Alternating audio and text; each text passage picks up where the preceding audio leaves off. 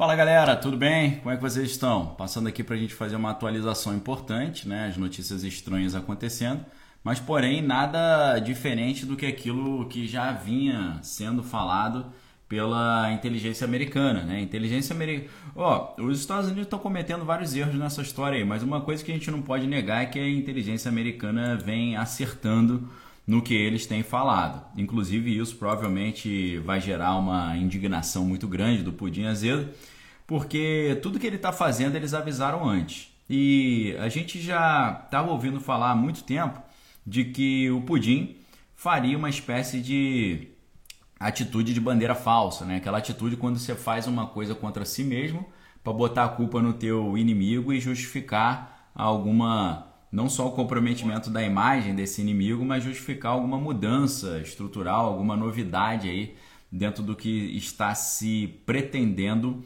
fazer. Então, é, é um cenário assim que preocupa, mas é um cenário que já estava meio que previsto que ia acontecer. Que cenário é esse, pessoal? Estou fazendo um preâmbulo ali para esperar a galera que vai chegar, mas a, a notícia que está dando o que falar aí na, na, hoje na, no cenário uh, midiático é o uh, Moscou está dizendo que o pessoal de Kiev lançou ali uma ofensiva contra depósitos de combustíveis no país. E aí o prefeito e o governador daquela região já falaram, né, que veio um helicóptero lá de Kiev e abalou a estrutura que está localizada a 40 quilômetros dessa fronteira. Então você eh, são várias informações assim que geram uma certa gera assim uma uma certa estranheza, a gente poderia dizer, né? Gera uma estranheza gigante. Por quê? A gente a gente está vendo aqui o como é que pode o pessoal lá uh, o, o pessoal lá de Kiev entrar 40 quilômetros adentro do país vizinho e eles não perceberem. Você não acha que está estranho isso? Eu acho que está muito estranho. Vamos dar uma olhada na notícia, depois a gente comenta. Ó, o governador da região lá falou que Kiev, na, na, na nessa sexta-feira, hoje, dia 1 e é, acabaram com o depósito de combustível deles ali, que é localizado 40 quilômetros. O pessoal está falando que é na borda entre os dois países, mas é 40 quilômetros para dentro. Tá? Você, de helicóptero, 40 quilômetros é mais ou menos fácil de você ir para cá e para lá, mas poxa, nós sabemos que Moscou tem um cuidado enorme com a sua, as suas portas de entrada ali. Não é um negócio estranho? Então vamos lá. É, olhando as filmagens, eu olhei todas as filmagens, você não consegue identificar muito bem é, traços característicos dos helicópteros. Eu vi dois helicópteros, não foi só um, eu vi dois helicópteros na, nas várias filmagens de vários ângulos diferentes que tem disponíveis aí na internet. O governador da região falou que é um helicóptero Mi-24 que teriam atravessado para o país vizinho em baixa altitude para não serem identificados pelo, pelo sistema de radar e andaram em baixa altitude 40 km para dentro do país vizinho, 40 km para fora. O, a ofensiva gerou ali uma, uma destruição no local, né? vários bombeiros foram enviados ali para a região, mas o que é importante lembrar, não teve nenhuma casualidade, ninguém perdeu vida ali, tá? Ninguém Uh, ninguém foi. Não teve nenhuma pessoa ali que se deu mal nessa história. E aí, o, uh, o que, que o governador diz? Isso foi resultado de helicópteros que vieram lá de Kiev, entraram no nosso território em baixa altitude e fizeram tudo isso.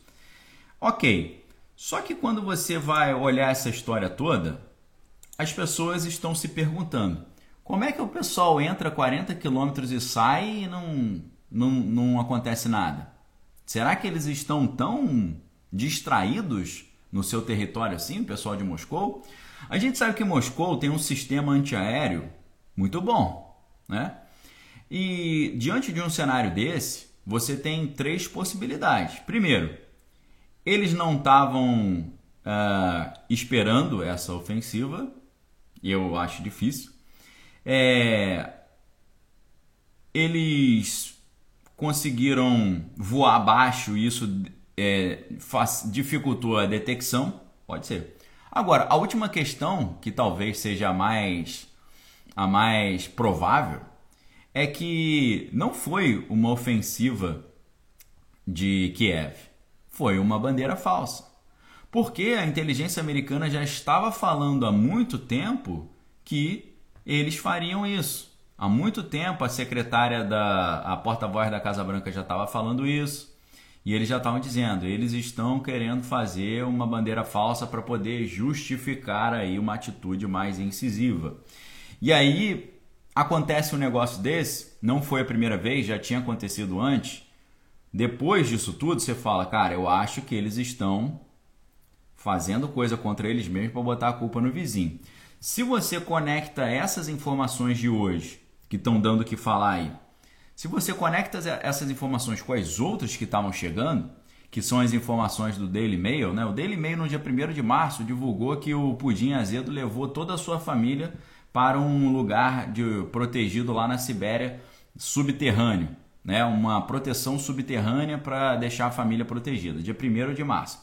Agora no dia 29 de março, um especialista lá, é, professor, é, simplesmente que era dessa área aí de né, estratégica, ele, ele disse o seguinte: agora não só a família do Pudim está nesse, nessa instalação protegida, mas ele também agora foi lá para a Sibéria nessa instalação protegida e o seu secretário de defesa, seu ministro da defesa, que é um general, está em outra localidade também, na, nos Montes Urais, também numa, numa instalação subterrânea. Então, você fala assim, pô, os caras estão se escondendo porque se eles se isso é verdade, se eles estão se escondendo é porque tá vindo um pepino forte aí. É porque a OTAN vai entrar no negócio? É porque eles estão preparando uma ofensiva maior? É exatamente isso. Basta você se lembrar que o Pudim colocou 150 mil pessoas na, na borda com o país vizinho e todo mundo falou: não, não vai acontecer nada não. É, é assim mesmo. Não, a gente não vai entrar no país vizinho não. Isso aqui é só um exercíciozinho que a gente está fazendo. E todo mundo falando: ah, não vai dar nada não. O pudim é muito gogó, pudim é muito é muita lábia. E aconteceu. Entendeu? Nesse momento eu tô achando que a movimentação está muito estranha essa situação aqui só é mais um ponto nessa estranheza toda que a gente tem visto. Ah, o Pudim está escondido, o Pudim falou que ia recuar, mas mandou mais gente. Ele está se fingindo de fraquinho. O que, que o Pudim está fazendo, pessoal? Nessa história dele estar tá falando que está recuando, sabe o que, que eles estão fazendo? Eles estão se reabastecendo. Vocês acreditam nisso? Não, agora a gente quer conversar, a gente quer sentar na mesa, trazer a solução do problema e tal. O que, que eles estão uh, o que, que eles estão dizendo então? Não, a gente está dando uma parada, inclusive a gente não quer arrumar problema com vocês aí na capital, Kiev, não, a gente só queria garantir as repúblicas lá, uh, lá da, do lado leste e tal. Nada disso, nada disso. O que, que ele está fazendo? Ele está recuando para poder se reabastecer, para poder ganhar tempo, para poder realimentar a sua frota, a sua equipe. E além disso, nós vimos que o Pudim ele convocou vários conscritos, né? Conscrito é aquele pessoal que estava ali na, na reserva ali, que estava ali na, na para ser convocado. Ele convocou 140 mil dessa garotada. Aí a gente pergunta por que, que ele está fazendo isso? Será que ele está fazendo isso que ele está preparando essa galera para ir para o país vizinho? Ou porque ele está preparando essa galera já para proteger o seu próprio território numa encrenca maior que ele está programando. Então é um negócio é um negócio muito complicado.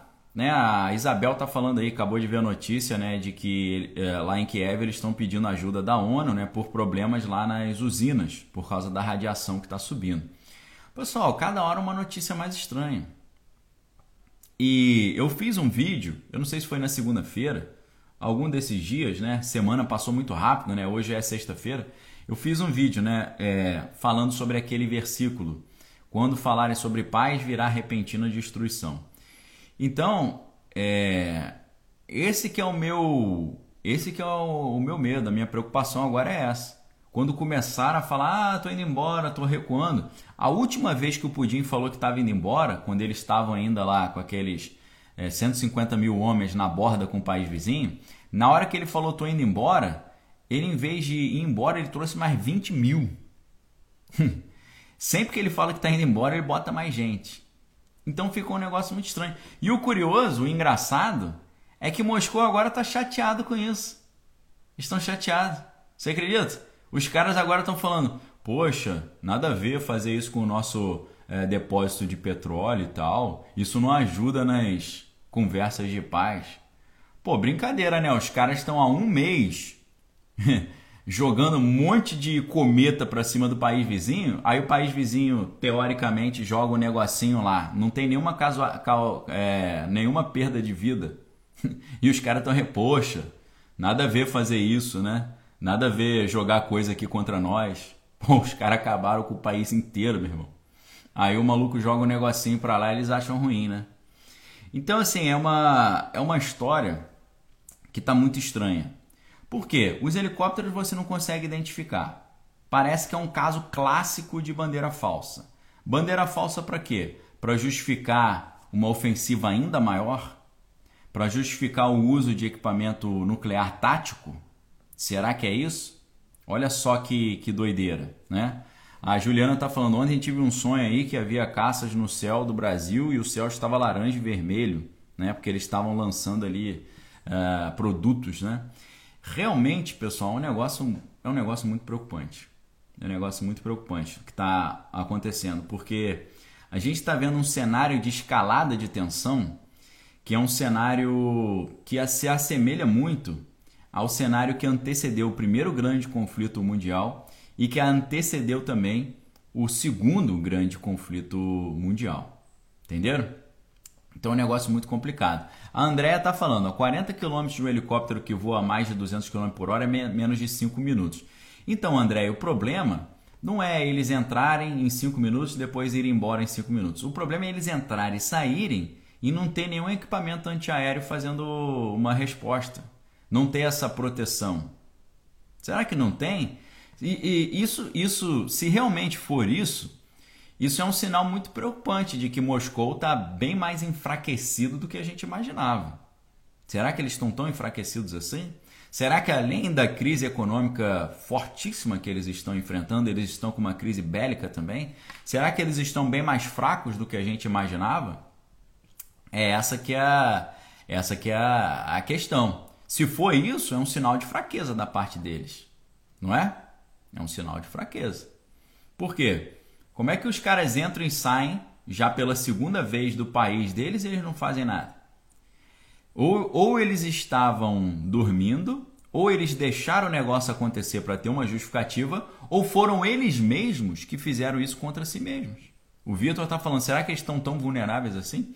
Então, pessoal, essa é uma tese que eu estou tentando levantar com vocês aqui. A tese que eu tenho tentado levantar é a seguinte: o país de Moscou é um país fechado, fechado no sentido de que eles não são transparentes, eles não revelam a sua real situação. Eles podem estar lá passando a maior dificuldade, o mundo não vai saber, porque lá existe um cerceamento do fluxo de informação. Eles têm ali o um controle midiático, eles têm ali um controle da, do fluxo das notícias, já tiraram o Google News do país, já tiraram o, Uh, já tiraram o, a BBC, tiraram a Deutsche Welle, tiraram toda a mídia alternativa, entendeu? Então isso aqui que nós estamos vendo, é, isso aqui simplesmente pode ser o início de uma segunda fase muito sinistra.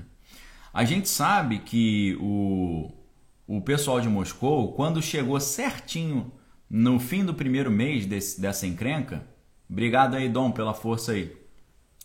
Quando chegou no final dessa encrenca, eles, no dia 24 de março, é, essa encrenca começa no dia 24 de fevereiro. No dia 24 de março, eles falaram: ó, a nossa primeira fase terminou. E aí eles começam a trazer, uh, eles começam a trazer ali informações muito contraditórias. O que, que eles dizem? Nossa primeira fase terminou. O, o, tô falando Moscou. O que, que Moscou diz? A primeira fase dessa operação especial terminou. A gente nunca quis tomar a capital Kiev. A gente só foi para cima da capital para distrair o pessoal de Kiev para a gente poder terminar o serviço no lado leste, onde tem aquelas repúblicas lá.